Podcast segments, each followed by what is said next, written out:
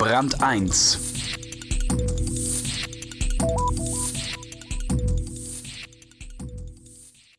Und wieder geht es um die Frage, wie viel Wahrheit wer verträgt.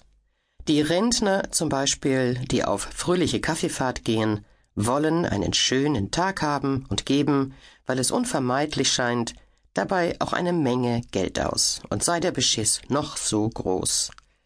Manchmal kommt ihnen allerdings ein Gerechter dazwischen, der sie vor sich selbst schützen will.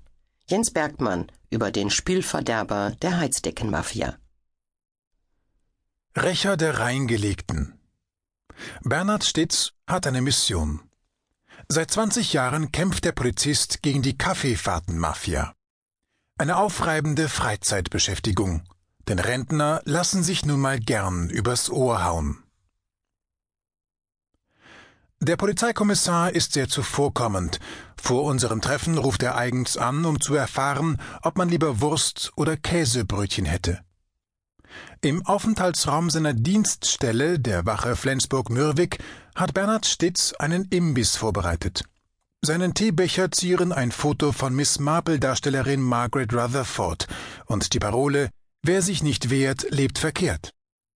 Das ist das Motto des 52-Jährigen, der viel jünger aussieht, was er auf seinen Lebensstil zurückführt. Stets, der schon als 17-Jähriger zur Polizei ging, fährt privat Fahrrad und achtet auf gesunde Ernährung. Er ist vielseitig interessiert und engagiert, was manche Kollegen irritiert. Auch Stitz Hauptnebenbeschäftigung wurde lange bestenfalls belächelt.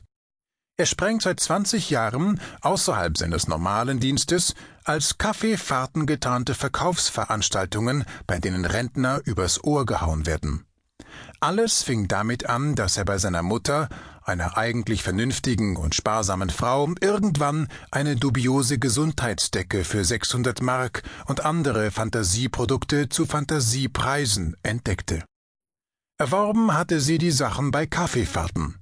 Stets beschloss, dem Fall auf den Grund zu gehen, begleitete seine Mutter fortan und stellte die Ganoven, wie er seine Gegner konsequent nennt. Ein Wort gab das andere, stets regte sich furchtbar auf, was nicht gut war, weil er es neben dem Verkäufer auch mit den alten Leuten zu tun bekam, die fanden, dass er ihnen den schönen Tag ruiniere. Der schöne Tag ist Kern des Geschäftsmodells Kaffeefahrt. Alte und meist einsame Leute unternehmen gemeinsam einen Ausflug und erhalten ein paar Stunden lang Zuwendung.